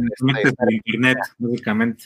ajá, Oye, pero uh, regresando como al principio de tu comentario, más allá de la historia que hasta donde yo la llevo está muy chida y el juego está muy bueno como generalmente lo hace Kojima, pero si te olvidas de la historia, este, en este caso, de, de- de- de todo el contexto, la mera jugabilidad de ser un repartidor, al menos en este juego, es, es- a, mí, a mí me tiene atrapado, o sea, es muy divertida y a veces en realidad no pasa nada, es simplemente como tratar de encontrar el mejor camino, ¿no? Dentro de estos paisajes así gigantescos, o sea, tratar de no pasar por las piedras, de que no se te caiga la carga, de checar si tus botas están todavía funcionales para seguir caminando. O sea, todo eso literal te atrapa y podría parecer o sonar aburrido de entrada, pero ya que lo juegas es súper entretenido. Sí, creo que tiene varios elementos que cuando, el, eh, como dices, el gameplay es increíble. Creo que es de los pocos juegos en los que he explotado al máximo el DualShock. Este, y cuando el gameplay no es suficiente, la historia te entretiene. Y cuando la historia no te entretiene, el simple hecho de ver los paisajes y las panoramas que puedes crear con el modo fotografía o, incluso esos momentos, esos clips que, bueno, yo disfruté bastante de que de la nada te activan una música mientras vas llegando ya, ya casi llegas a tu destino. o sea, son de esos detallitos que a mí me, me enamoraron bastante. El, el, soundtrack es muy bueno del juego. por ahí tú subiste una foto, ¿no, Adrián? De, de, que va a haber una compilación en CD del, del, soundtrack. Sí, Mondo va a sacar este, bueno, se quedó la licencia de los viniles y Sony va a sacar los CDs y este, ya están, en estos días debe de salir, de hecho, bueno, supongo que ahorita con lo del coronavirus igual se van a atrasar, pero este, sí están a nada de salir los soundtracks, de todas maneras ya están disponibles en Spotify desde, desde casi desde que salió el juego, denle una escuchada, ahí la banda principal es Low Roar, y, y de hecho vinieron a México en enero. Fíjate, yo esos no los topaba. Generalmente Kojima tiene muy buen gusto en música es algo que aprecio mucho. Con él conozco muchos nuevos artistas. Bueno, Talía, así que digas, uh, wow. pues es que tiene, sí, pues tiene un toque muy extraño. Creo que yo voy a ser el, único medio detractor de. No, no detractor, pero la verdad es que el juego a mí no me, impactó tanto como esperaba. Me me la pasé muy bien, pero sí creo que es un poco agresivo las primeras 15 horas con el jugador, ¿no? Eh, la verdad es que exige demasiado de ti. Eh, y termina siendo un poco frustrante entender que lo que tú antes hacías como orgánicamente en un videojuego, que es moverte, aquí el simple hecho de caminar tiene toda una lógica y toda una estructura que tienes que considerar pesos, equilibrios, etcétera, ¿no? Entonces, sin duda demanda mucho de ti. Incluso agarrar una moto la primera vez que la encuentras y dices, ya, ya con esto se hizo mi vida más fácil. Y te vas por la montaña y pues te das cuenta de que las piedritas más pequeñas son, son un bloqueo gigante. Lo que sí es que técnicamente el juego es impecable, ¿no? O sea, ni un solo bug en todo el juego me, apareció. E incluso la piedra más chiquita existe. O sea, es, físicamente, eh, o sea, no atraviesas nada, ¿no? Lo cual es muy común en este tipo de juegos. Y creo que algo que la gente no ha apreciado mucho, eso sí, es el, la infraestructura técnica para que te conectes con otros jugadores, cómo interactúas con estos mini servidores, eh, en el que te pone dentro de, pues yo me imagino unos mil o cinco mil jugadores más o menos, y pues vas intercambiando con ellos desde eh, estructuras que instalan hasta información y demás pistas, ¿no? Eso me parece que técnicamente haberlo logrado fue, es un gran mérito para todo el equipo de Kojima. O, los, o simplemente los likes, ¿no? Porque además interactúas con ellos, pero ellos no están ahí, o sea, lo que dejan son pistas y entonces estás interactuando con todos y cada uno de ellos este, de esa forma, aunque no estén, digamos, físicamente dentro del juego junto a ti, vaya, no es, no es como un típico juego online donde ves a los jugadores ahí contigo, sino es todo lo que van dejando y lo que tú vas dejando también. Me recordó un poquito a Journey en ese sentido. Eh, si lo han jugado alguna vez, eh, ahí básicamente estás solo, pero te puedes, ahí sí te puedes encontrar físicamente con otros jugadores, pero no hay forma de comunicarte más que con soniditos. Entonces la interacción que puedes generar con ellos es bastante orgánica. O sea, te encuentras con alguien que ya ha acabado el juego, te puede guiar y es tu decisión seguirlo. Entonces es una interacción muy bonita. Eh, pero, o sea, por ejemplo, en mi, opinión, creo que como juego, a mí me parece un poco aburrido. Eh, aún con todo este aspecto como técnico que tiene, me parece un poco desgastante el hecho de andar cargando las cosas y llevarlas de un punto A a un punto B. Eh, la historia me gustó, creo que, y justo lo platicaba con Adrián hace, unos, hace unos días, creo que ahí tiene mucho la marca de Kojima de, un exceso de cinemáticas y entonces mucha de su historia, lo más padre de su historia se queda en los mails que te mandan. Y eso me parece una desgracia, porque la realidad es que la historia y el universo que creó es muy interesante, pero no se ve necesariamente en las cinemáticas. Si solo te quedas con las cinemáticas, te pierdes de mucho del contexto. Ahora, la, verdad sí hay que decirlo, es que es un juego que no, este, no vendió lo que Sony esperaba, ¿no? De hecho, por ahí, justamente por eso mencionaban que iba a salir en PC, por ejemplo, porque para todo lo que le invirtieron y para lo que se supone que podría vender una marca como la de Hideo Kojima, pues no, no fue como el éxito que, espera, que esperaba Sony, ¿no? Sí, pues es que gasta un montón el muchacho. O sea, si le dan carta abierta, contrata a medio Hollywood y pues eso. Pues es que aparte no solo fue el desarrollo del juego, fue la infraestructura. Sony le puso Kojima Productions básicamente. Sí. Bueno, lo único que no le dejaron fue crear un motor gráfico nuevo, ¿no? Que es lo que generalmente hace. Sino, aquí le dijeron, sí, ya usa uno de los que ya existen y utilizaron el de... mm, El décima, ¿no? El de guerrilla. Sí, el de guerrilla. Que le hace justicia, ¿eh? Porque la verdad es que, como bien dices, es hermoso jugar. O sea, caminas y la música cuando aparece, eso fue algo que me hubiera gustado que me dejaran poner música libremente. Sí, a mí creo que de las cosas que más me gustaron, obviamente fue el, el diseño de arte, pero el diseño de audio, uf, o sea, escúchalo en un buen sistema de audio y, Sí. híjole, o sea, el, el, el diseño de audio de la batalla final, no, no, no, lo, me- ¿La batalla con Kicks o con cuál? Porque hay como dos medio batallas finales. la de alguien grandote. El es Sí, es que para no spoilear. nombre. Sí, esa no la acabo. Ah, ok, si no la acabas, está bien. Sí, o sea, no, o sea, ese diseño de audio está increíble. Y el mejor juego sigue siendo Metal Gear Solid 3. Creo que tiene el balance perfecto entre una historia volada, entre el 2 y el 3, entre una historia volada, buen gameplay y cinemáticas largas pero entretenidas. Ah, no, yo creo que sí, ahí el mejor sigue siendo Metal Gear Solid 3.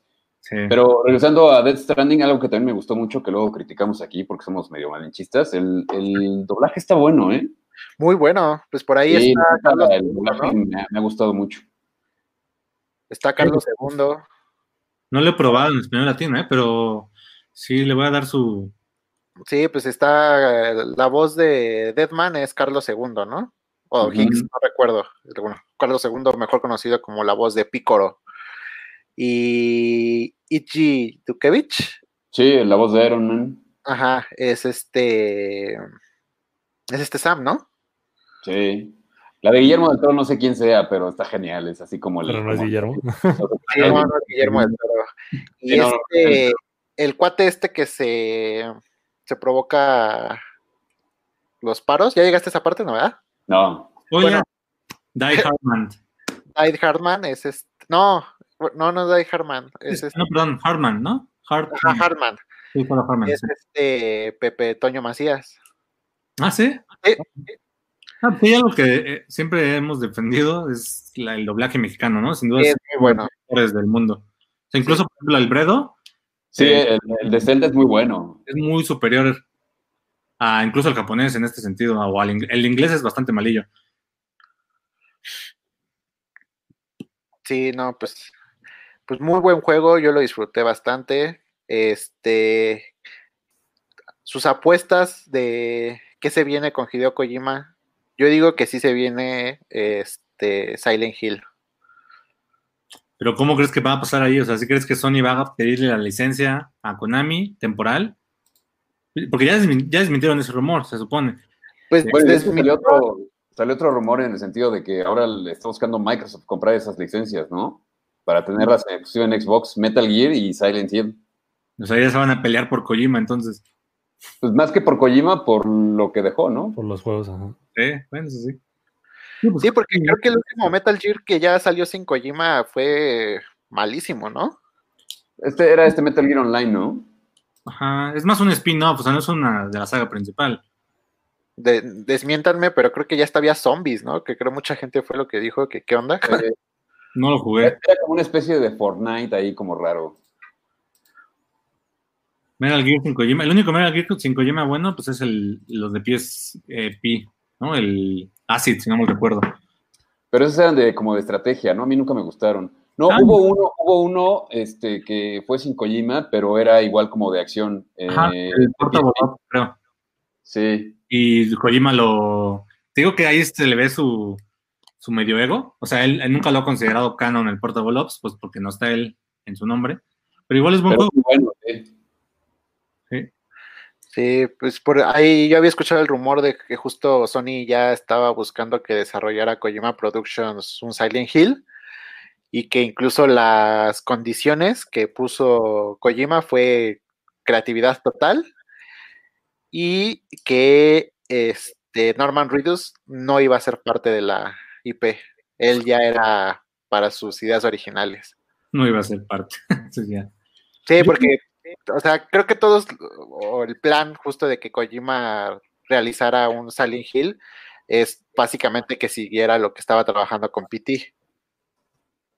Ojalá, la verdad es que ese es uno de mis juegos más frustrados de la historia. O sea, el, el pasillo, con un pasillo del toro y Kojima y su imaginación pudieran detener al mundo, porque literal eso hizo, ¿sabes? Todo el mundo estaba conspirando y analizando el pasillo, el significado, cómo acabarlo todo lo que hizo alrededor de un simple demo me parece increíble. Eso sí es la marca de Kojima muy cabrón.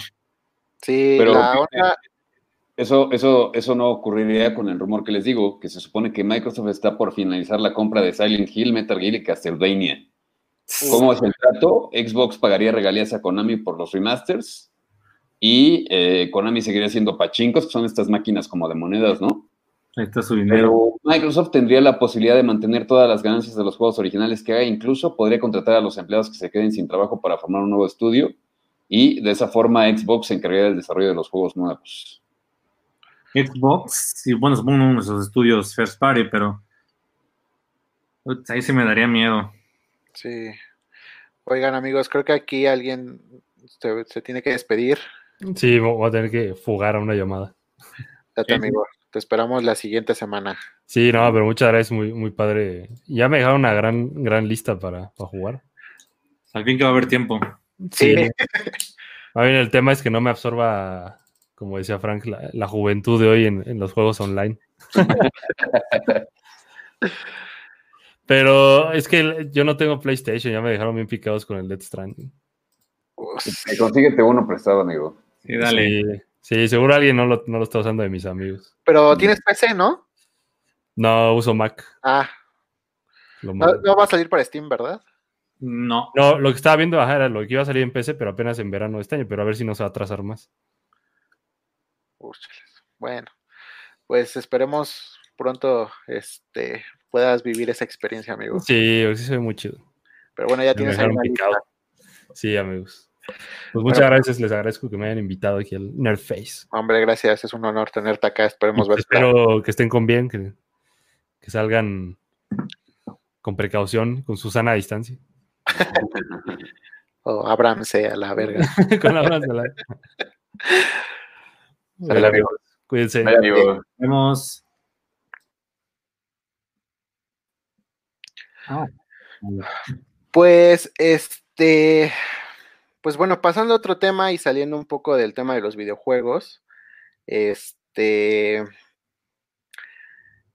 em, vieron, eh, bueno, antes de, incluso creo, este, mucha gente piensa que Guillermo del Toro, justo su primer acercamiento en los videojuegos iba a ser con PT. Pero no, Guillermo ya tiene ahí un pasado. E incluso, pues, el rumor es que incluso Guillermo ya no, por más que Hideo Kojima, bueno, más bien, por más que dinero que le ofrezcan, eh, Guillermo del Toro ya no entraría al mundo de los videojuegos. La, la única condición que ha dicho él o que ha pedido él es que solo si Hideo Kojima se lo pide, regresaría a los videojuegos. ¿Esto por qué? Porque él mismo ha dicho que eh, para él está maldito en los videojuegos. Quedó muy chiqueado, ¿no? Con todo lo que pasó en PT y demás en PT y bueno, les voy a contar una historia que sucedió durante el año 2010 en el que Del Toro se, anunció en una este en una E3 me parece que bueno, anunció su videojuego que se, vaya, se iba a llamar Insane. Este juego iba a ser desarrollado por eh, THQ. Ah, claro, sí. Y pues bueno, este, en aquellos tiempos, este, cuando se anunció el juego, la productora ya tenía problemas financieros y a los tres meses, este, pues bueno, el, juego se vino abajo. Sí, eh, iba para PlayStation 3 y para Xbox 360, ¿no? Sí, y para PC también. Fue, ahí fue revelado en los Spike Video Game Awards, no fue en la E E3. Pues es que también, digo, ¿con quién te juntas, no? Con Sí, Jack Coops iba a estar cabrón sacar algo. Un estudio moribundo. sí, y bueno, digo, también recordemos que para el 2010 igual Guillermo creo que tenía su máxima película, creo que era Hellboy, ¿no? Sí, sí, sí, sí. Todavía no estaba la forma del agua, ni, ni como este revuelo por Guillermo del Toro, ¿no? Sí, su última película eh, del 2010, bueno, fue en el 2006 incluso, fue laberinto del fauno.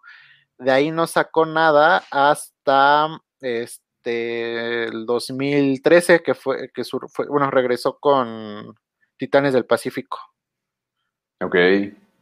Entonces justo creo que en esos tiempos estuvo muy clavado con Insane y pues bueno, se canceló.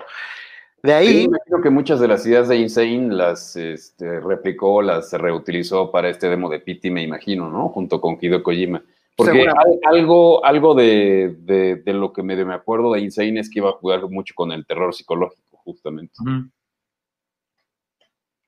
Y, y de ahí, este,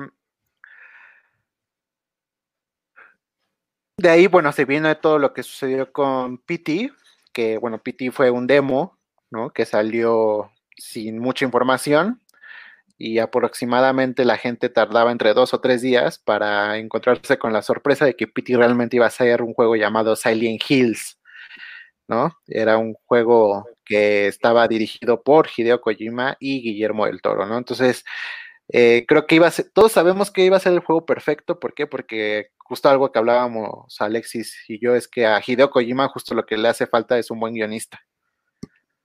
Sí, sabes, le falta mucho controlarse. O sea, él, tiene este sueño de ser cineasta y, y- la realidad es que mu- muchas veces por ese sueño también yo, yo juzgo sus películas desde un aspecto cinematográfico. O sea, otra de mis pasiones es justo pues todo este tema del cine. Eh, y entonces, si haces esa comparativa, pues sí te das cuenta de que eh, aún peca mucho de construir su mundo. O sea, a él, a él le encanta construir mundos, es lo que más orgullo le da.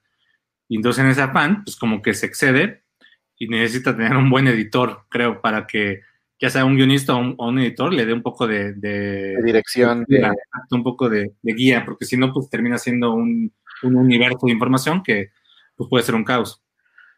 Digo, lo, lo- lo- claro ejemplo, este Metal Gear Solid 4, ¿no? Un exceso de cinemáticas. o sea, hubo unas cosas que definitivamente no, no valía la pena verlas. Entre ellas la boda, por ejemplo, de Metal Gear Solid 4. Y en- Ah, bueno, no, es que no, te iba a spoiler una cosa de no, no, no. Seguramente te va a pasar lo mismo de, ¿qué hace esta escena? ¿Y por qué la estoy viendo? Pero bueno. Sí, pues como dices, o sea, justo mucha de la información importante se quedó en los correos y creo que un Guillermo del Toro dice, no, ¿sabes qué? Creo que esto vale la pena ponerlo acá, Ah. ¿no? Oigan, ¿y qué tal los product placement del juego? Monster ahí. Dinero, yo creo que de algún lado también. Pues sí, sí, sí, la verdad. Los Monster y el programa de Norman, de Ride. Norman Reedus. Me, me gustó mucho esto de la alianza que hizo con, no me acuerdo cómo se llama, el, que diseñó la playera, la chamarra de esta, de Mama. Y de, Ah, este. eh, se me olvidó su- el nombre de su hermana. Pero bueno, diseña mucho de la ropa. Eh, un par de, de los gadgets que, que utilizan, eso me pareció bastante cool. Sí, ay, ¿cómo se llama? El. Acron, acronym, ¿no? Acronym. Acronym. Ya, Sí, la sudadera de la hermana de mamá, uff. Sí está cool. muy, muy, muy buena playerita. Y unos ¿no? saluditos ahí en, en el chat. La bronca es que llegue, ¿no? Porque cuando salió, creo que fue Metal Gear Solid 3, sí fue el de 3, que salió una línea de Puma. Nunca Sí. llegó. No, nunca llegó, pero sí, toda la ropa de Puma de, de Metal Gear Solid 3. Sí, Me gusta mucho hacer esas alianzas. También sacó un reloj eh, de Metal Gear 3 y con el 4 también sacó varias cosillas de wearables. sí. Creo que de las cosas que más me gustaron de Death Stranding en- a nivel diseño es la sombrilla de, de Fragile. Digo, no, se ve que no cubre nada, pero, Eh, pero está chido el diseño. ahí el- en el libro de arte justo te detalla que este cuate diseñó mecánicamente cómo se abría y se cerraba para que los developers, bueno, más dicho, sí, los, eh, los moderadores pudieran hacerlo lo más realista posible porque no tenían ni idea de cómo. Sí, pues dice que su referencia eran cristales rotos, ¿no? Ajá. Eran, eh, Porque es frágil. Sí. Y bueno, pues antes de pasar al último tema, ya igual para despedirnos, hay unos saluditos. Este, por ahí, este, Alan Pierre dice, este, que el COVID-19 también retrasó unos estrenos de Marvel. De todos, Y ¿no?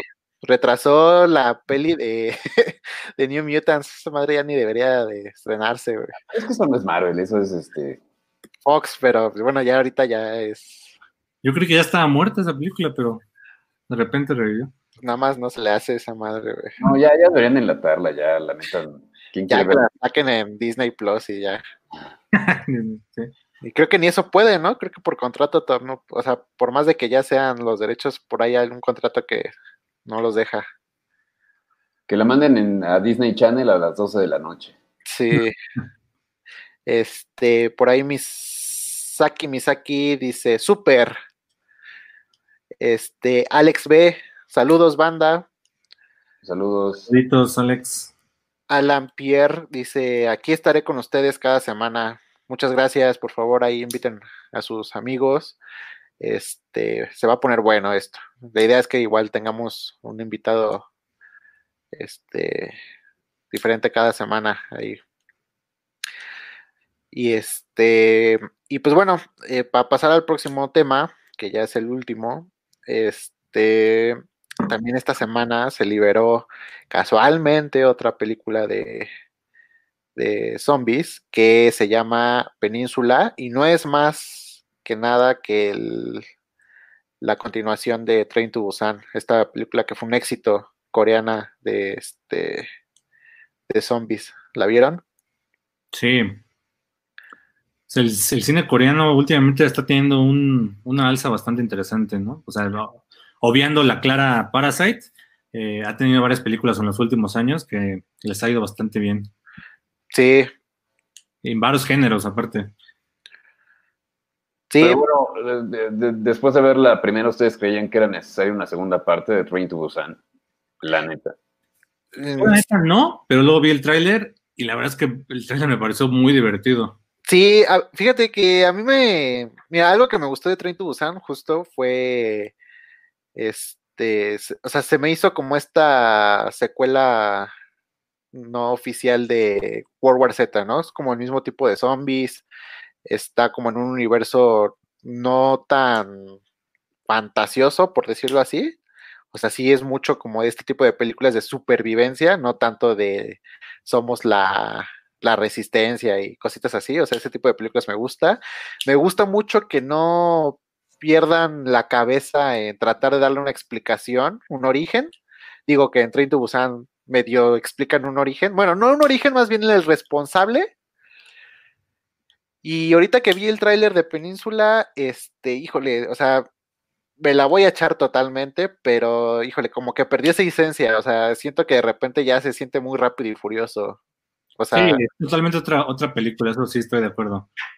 O sea, como para que formara parte del universo, sí es como de híjole, pero le digo, la voy a ver. Bueno, vamos a ver qué pasa. Y con respecto al cine coreano, siento más, siento yo que siempre ha sido bueno, ¿no? Incluso, o sea, en, en general el cine asiático, digo, no, no nos olvidemos que los mejores la, de las mejores sagas de terror gringo son refritos de japoneses, japoneses ¿no? O sea, este... Pero es que, o sea, creo que el cine, o sea, para nosotros que somos medio clavados en la cultura geek, eh, pues el cine asiático nos ha llegado de una forma u otra, pero se ha quedado siempre como en el, en el aspecto, eh, sí, de los clavados, o sea, de nicho, pues. Y ahorita ya creo que mucha gente está comenzando a voltear al cine coreano como un, exponente decente, incluso más que al japonés, porque el japonés eh, sigue estando relativamente oculto, o sea, no tiene tantos exponentes. Sí, no, pues sí, creo que justo Parasite hizo que empezar, eh, voltearan mucho a la escena cinematográfica de allá y creo que en este año y el que sigue creo que vamos a estar viendo muy buenas propuestas de nuestros vecinos asiáticos. Vecinos de 20 mil kilómetros. Sí. ¿Nunca viste la trilogía de la venganza? No. Una No, de esa es la de Old Boy. Bueno, Old Boy sí la vi. Eh, esa es parte de una trilogía como similar a la trilogía Corneto, o sea que no están, eh, que no son directamente relacionadas una con la otra, pero Ajá. tienen un tema en común, que en este caso es la venganza. Eh, checa las tres, eh, la verdad es que están bastante buenas. De hecho, las consigues relativamente baratas, son eh, en Blu-ray, están bastante fáciles de, de conseguir y todas son del mismo director y tienen muy buenas historias, con un clip, sobre todo con un plot twist al final que sí te, te cambia la jugada. Old Sí. Boy sí la vi, vi la versión, este, no sé qué es japonesa, Coreano también, coreana, y vi el refrito gringo con este Thanos, güey. malísimo. Es, eh, bueno. Y Ajá, y sale la, y de hecho sale ahí la bruja escarlata, ¿no? Esta, Sí. y este Samuel L. Jackson también, ¿no? Sí. No. O sea, un es un buen ejemplo de cómo Hollywood muchas veces no entiende de qué son las películas. O sea, que cree que son de una cosa completamente distinta. No le, no le salen las adaptaciones. Pues a ver cómo le sale el, Emociona. el- el refrito de Parasites, justo, ¿no? Va a haber serie. Pero pues ahí va a estar involucrado el director. O sea, en- entonces no es refrito como tal. Supuestamente es una expansión del universo, o sea, de todas las historias que vivieron los personajes. Pues va a estar bueno. Vamos a ver si funciona, ¿no? Porque incluso luego estando involucrados ellos, al final gana como la visión gringa y el varo, y entonces se vuelve como una cosa rara ahí. Eso sí. Lo que sí es que la dirección pues, le va a pesar mucho, porque eso es lo más bonito de Parasite, el montaje. Sí. Sí, sí, sí. Que regresando a Busan, el, es lo que iba a preguntar, ¿el, el di- el director de la segunda es el mismo de la primera o ya son dos directores distintos? Bueno, el de la Son primera. dos directores distintos. Ah, cambia de director. Uh, Sí. sí, ya. Tengo entendido que sí. Veo problemas en la producción. déjenme, Sí, déjenme es que sí es, sí es como más, más rápido y furioso, más como de acción se ve en el trailer, ¿no? Que, el- que la primera. Sí, ya. Sí, entonces ya no, están, ya no es por respetar una visión del director, sino por hacer pues, dinero. Ajá. Ah, no, sí es director. ¿Sí? Sí. ¿Es el mismo? Sí, Ah, ok, bueno. Bueno, tengo, tengo un poco de fe. sí, Habrá que verlo entonces. así es. Pues hemos llegado al final, amigos, de este podcast, primera emisión. Un Fue, muy, fue un- placer tenerlos aquí, igual a todos los que nos vieron. Estuvo ahí, hubo poquitos, pero para hacer un primer episodio estuvo bastante bien. Y este, pues, saludos a todos los que nos vieron. Espero que los podamos ver la siguiente semana y el jueves a las 9. Contamos contigo, Alexis. Claro, está bueno. Si no nos nadie, no te preocupes. Igual la plática está bueno. Sí, sí, sí, siempre se pone bueno, siempre se pone. Siempre es un gusto charlar de esto. Pues sí. Y pues bueno, ahí nos me llevo, yo me llevo de tarea Watchmen. Sí, me sorprende que no lo hayas visto, siendo tú tan fan del cómic. Sí, pues es que, ¿sabes que También se me cruzó la nueva temporada de, de Castlevania. No, la neta es que tienes un problema con. con este. Ah, se me fue el nombre ahora. Con Doctor Manhattan Negro. güey. No, fíjate que hasta eso Not racist. no me, este, o sea, sí me sacó de onda cuando lo vi, pero justo le pregunté a Frank, oye, dime, dime que está bien justificado esa apariencia. Súper bien justificado, yo confirmo. Seguramente Frank también confirmó. Sí, Sí, sí, me dijo no, Frank, sí, sí está, digo, vale, me lo doy. Sí. Pero justo, este, digo, se me cruzó Castlevania, yo no había visto, este, ay, esta serie de superhéroes de Amazon, eh, ah, se me olvidó, se me Ah, olvidó. The Voice. ¿Cuál? The Voice, ajá, entonces ya, Está ahí, muy buena esa. Está divertido. sí, se me cruzaron bastantes cosas y ya no, pero ya, esta, juro que este fin me lo voy a echar. Y seguramente yo soy el único que ve Better Call Saul, ¿verdad? Yo me quedé en la segunda temporada, o sea, está buena, pero al final, no, no sé, algo no me atrapó.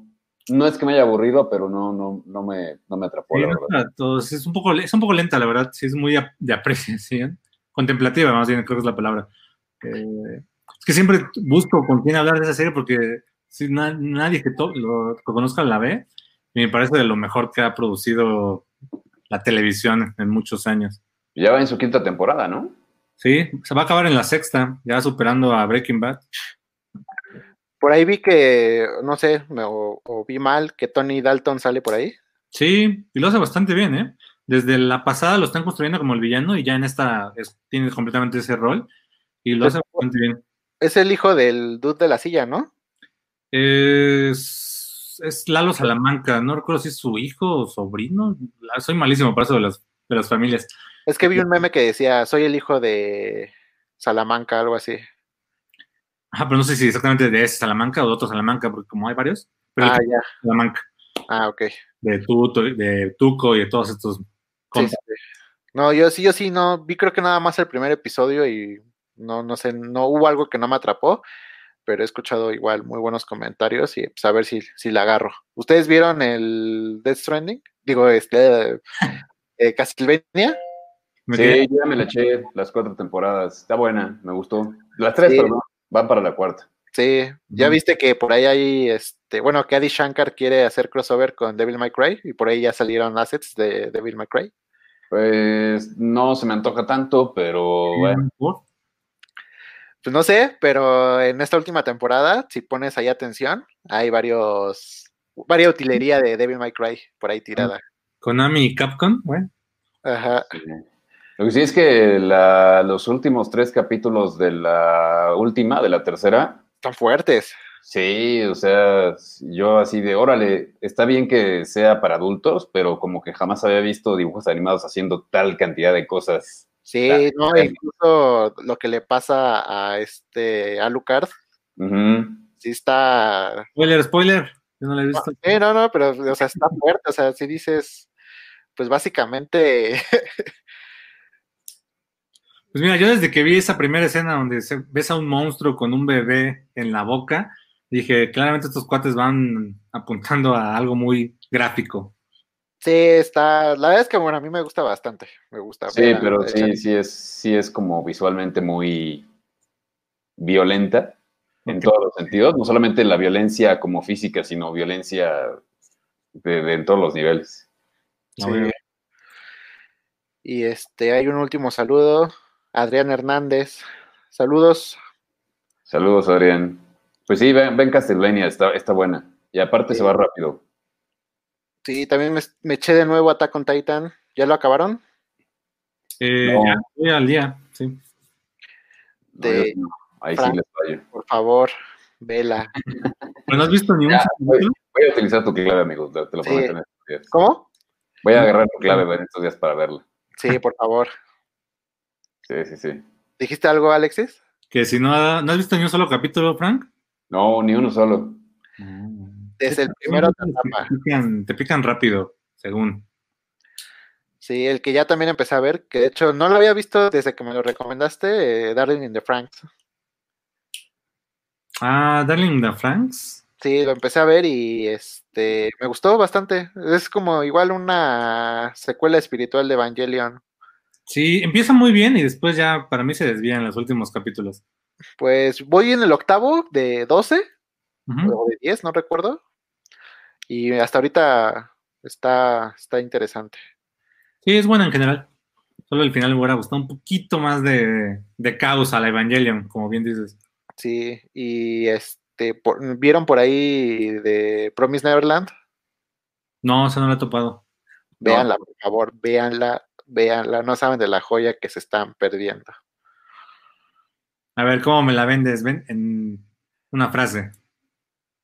Una frase, digamos que es un...